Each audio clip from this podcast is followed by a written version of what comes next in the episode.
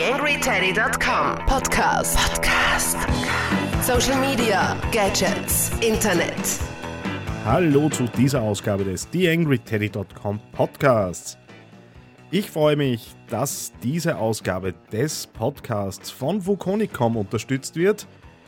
Die Grazer Internetagentur verfügt über zahlreiche Auszeichnungen und über zwölf Jahre Erfahrungen in den Bereichen Webdesign und Suchmaschinenoptimierung. Das Ganze ist dann zu finden unter wukonic.com. Der Link natürlich auch in den Shownotes zu dieser Sendung. Und die Geschichten, die ich für heute vorbereitet habe, heißen Wie umgehen mit Chefs in Social Networks. Dann haben wir ein paar Zahlen zu Xing und ein paar Vorteile gegenüber LinkedIn dabei. Ich möchte euch hinweisen auf ein spannendes Projekt, das BetaLab.at und ein Ding in eigener Sache, auf meinem Slideshare-Account finden sich sicher die einen oder anderen Slides, die euch interessieren könnten. Dazu aber dann natürlich später mehr in der Sendung. Wie immer freut es mich natürlich, dass es einen Podcast-Paten gibt für diese Sendung. Die Möglichkeit besteht natürlich auch für euch, einzelne Sendungen als Paten und Patinnen zu übernehmen. Dafür fallen 15 Euro pro Sendung an und unterstützen den Fortbestand, das Hosting und so weiter für dieses Podcast-Format. Und nun starten wir hinein in diese Ausgabe des TheAngryTeddy.com Podcasts. Am Mikro für euch wie immer Daniel Friesenecker.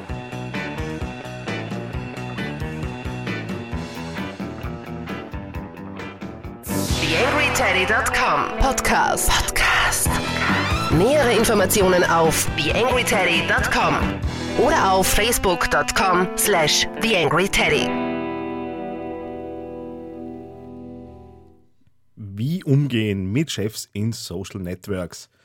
Die Geschichte dazu habe ich gefunden bei Ed Wohlfahrt, der eine Infografik, die er bei Natascha Ljubic gefunden hat, ein wenig zerpflückt hat und äh, Kriterien für Facebook-User zusammengetragen hat, in denen er eben Vorgesetzte vorwiegend äh, sich ein bisschen anschaut und so verschiedene Typen an äh, Vorgesetzten in Social Networks zu kategorisieren versucht. Er unterscheidet da nach der freundliche, der freundlich bestimmte, der zurückhaltend reservierte, der unnahbare, der neugierige und der Kontrollfreak. Die genauen äh, Ausprägungen dieser unterschiedlichen Social Networks Typen findet ihr dann auf adrelations.com. Aber er spricht da ein Thema an, das äh, natürlich in der Unternehmenskultur noch nicht so wirklich angekommen ist. Denn die wenigsten wissen wirklich, wie sie eben Social Networks und äh, ihr, ihre Präsenz dort eben auch aufs Arbeitsleben übersetzen. Ich merke das auch, wenn ich draußen bin, dass es sehr oft heißt, naja, aber mit Kollegen befreunden möchte ich mich dann nicht, weil Facebook ist beispielsweise ein privates Netzwerk für mich. Auf Xing sieht das Ganze natürlich schon wieder ganz anders aus. Und hier besteht sicher noch ein wenig na, Bewusstseinsbildung im Wesentlichen, wie das dann auch äh, von den so typischen Benimmregeln, die ja in größeren Firmen gerne vorrangig sind, eigentlich ausschaut. Äh, darf ich als Mitarbeiter meinen Chef einfach hinzufügen? Äh, wenn vielerorts ja schon das Du-Wort ein Problem ist, warum sollte dann auf einmal das Social Network okay sein, das ja in weiten Teilen viel privater ist als das, was man eben in einer beispielsweise sehr konservativen Firma sich untereinander im Kollegenkreis erzählt. Also durchaus ein spannendes Thema, das es auch tiefer zu beleuchten gilt und auch Unterschiede in der Unternehmenskultur natürlich klar macht. Wie sieht es aus mit Freundschaftsanfragen und Kontaktanfragen in unterschiedlichen Social Networks. Würde mich auch interessieren, was ihr dazu sagt. Ich halte es im Moment so, dass ich grundsätzlich jede Person, die anfragt und die ich auch im, im, privaten Leben oder im beruflichen Leben kenne, hinzufüge. Allerdings sind diese Menschen dann nach unterschiedlichen Listen oder Gruppen oder sonstigen Dingen eben kategorisiert und ich versuche dann meine einzelnen äh, äh, Kontaktgruppen eben dann mit unterschiedlichen Informationen und Freigaben von Informationen zu, äh, zu versorgen. Bin gespannt, was da an Rücklauf von euch kommt. Ist sicher eine interessante Diskussion. Das Ganze zu finden unter adrelations.com. Der genaue Link zur Story natürlich wie immer in den Show Notes.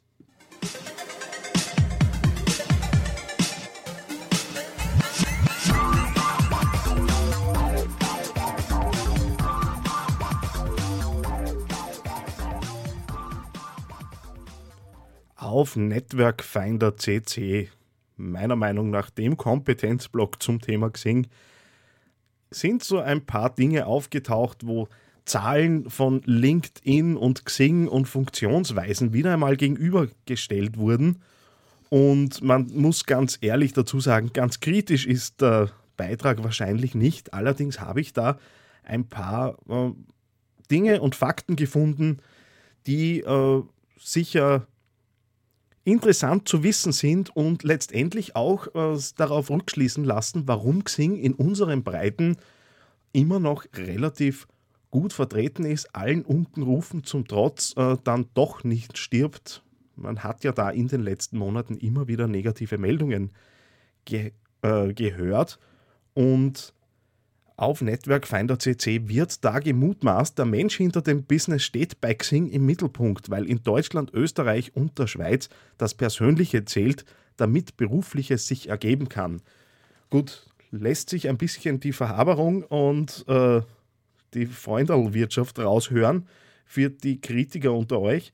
Auf der anderen Seite, anderen Seite könnte das durchaus stimmen, wenn man sich dann Argumente, die eben angegeben sind, durchliest, wie Xing hat Mitglieder, die bei Kontaktanfrage selten nur ihr Adressbuch abgleichen, wie auf LinkedIn. Xing hat intern ein klasse Arbeitsverhältnis, Arbeitsklima und dafür wurde dafür auch kürzlich prämiert, sprich man schließt einfach von internen Prozessen bei Xing zurück auf die Plattform.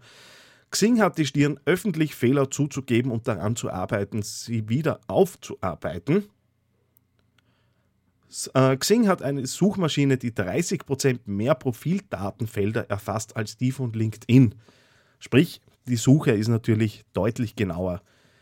Für mich ist es äh, nach wie vor so, dass Xing tatsächlich für mich das relevantere Business-Netzwerk ist.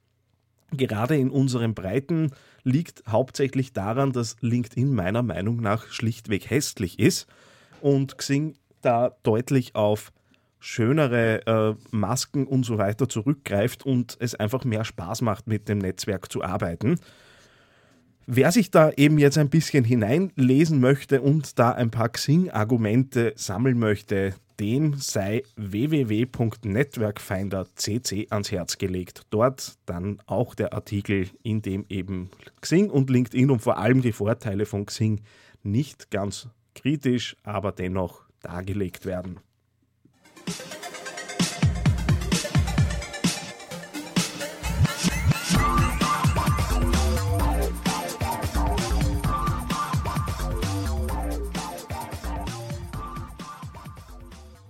TheAngryTeddy.com Social Media Podcast. Ja, dann eine kurze Geschichte, so ein bisschen in eigener Sache. Ich nutze wie viele andere auch äh, natürlich Slideshare und stelle da Präsentationen immer wieder zur Verfügung. Jetzt egal, ob ich sie im Rahmen meiner Tätigkeit bei Brands and Friends äh, eben erstellt und bearbeitet habe oder ob ich sie als TheAngryTeddy.com äh, erarbeite. Und ich denke, im Sinne dessen, dass man natürlich Wissen untereinander teilt und ich auch sehr gern auf Slideshare-Präsentationen zurückgreife, eben von Kollegen, wenn es darum geht, eigene Vorträge vorzubereiten und sich ein paar Ideen zu holen, äh, sei eben der Hinweis auf meinen Account und mein Profil dort gestattet. Derzeit aktuell sind Folien rund um den Thema Social Media Einstieg. Das ist eine relativ lang, ein relativ langer Foliensatz mit, ich glaube, über 160 Slides, der natürlich nicht auf eine Stunde kurz einmal herunter erzählt ist, sondern es sind schon längere Workshops, die da dahinter stehen und dann ein paar Kurzinputs zum Thema Social Media und Recht oder Social Media und Kennzahlen. Das Ganze war natürlich auch schon verlinkt auf dem Blog. Dennoch noch einmal der Hinweis auf diese Slides und finden tut ihr das Ganze unter slideshare.net slash Friesenecker. Und wir schauen weiter zur letzten Geschichte dieses Podcasts.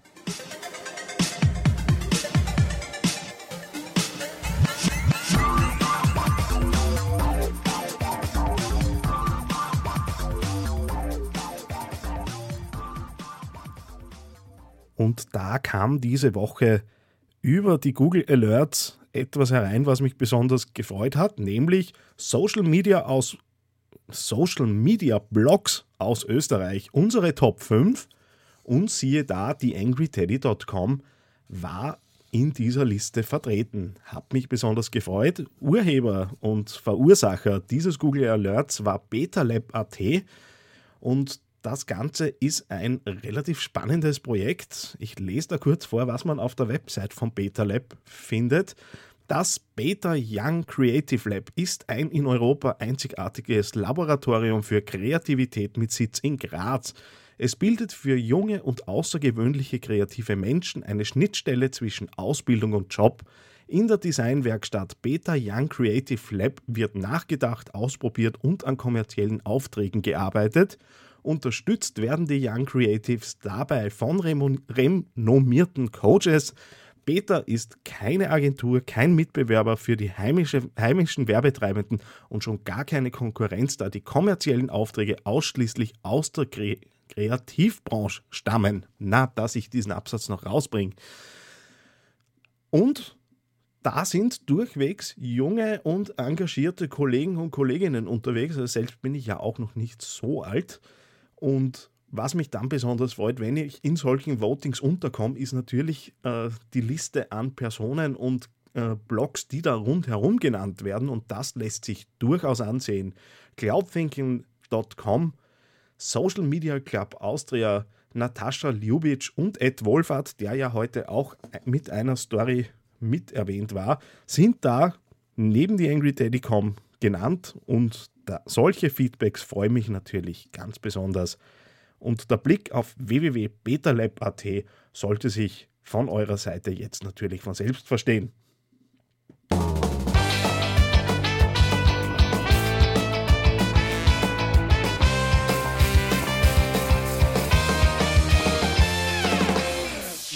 TheAngryTeddy.com Social Media Podcast. Und wir sind durch mit den Geschichten für diese Woche. Hab mich gefreut, dass ihr euch wieder Zeit genommen habt und in komprimierter kurzer Form ein paar Stories aus der österreichischen Blogosphäre euch reingezogen und angehört habt. Ich hoffe, ihr konntet euch wieder den einen oder anderen Artikel finden, den ihr jetzt ein bisschen nachforschen und nachlesen möchtet und habt vielleicht auch das eine oder andere Thema serviert bekommen, das ihr euch vielleicht in die Tiefe ein bisschen anseht. Ich freue mich, wenn sich wieder neue Podcast-Paten und Patinnen finden. Wie gesagt, einfach auf theangryteddy.com schauen. Dort gibt es einen Punkt. Jetzt Podcast-Pate werden. Ich werde natürlich auch ständig weiterarbeiten, um das Format zu verfeinern. Es ist so, dass ich im Moment einige Anfragen draußen habe Leute in der österreichischen Webszene. Diese Menschen sind aber alle offensichtlich sehr gefragt und ich warte da auf ein paar Antworten und Bestätigungen. Ist auch nicht mehr so, dass das einfach so kurz und äh, nett nebenbei produziert wird, sondern da werden tatsächlich Termine über Wochen und Monate im Vorhinein ausgemacht. Aber dafür haben wir in Zukunft auch Leute aus der österreichischen Szene, die ich natürlich immer wieder unterbrechen werde, um gerade regionale oberösterreichische Webworker ans Mikro zu bitten. Und vor diesem Hintergrund könnt ihr euch vorstellen, dass das durchaus Aufwand bedeutet und darum freut es mich, wenn das Podcast-Format etwas unterstützt wird. So, ich lasse euch aus für diese Woche. Wir hören uns demnächst wieder. Alles Gute, eine schöne Zeit. Bis zum nächsten Mal. Euer Daniel Friesenecker.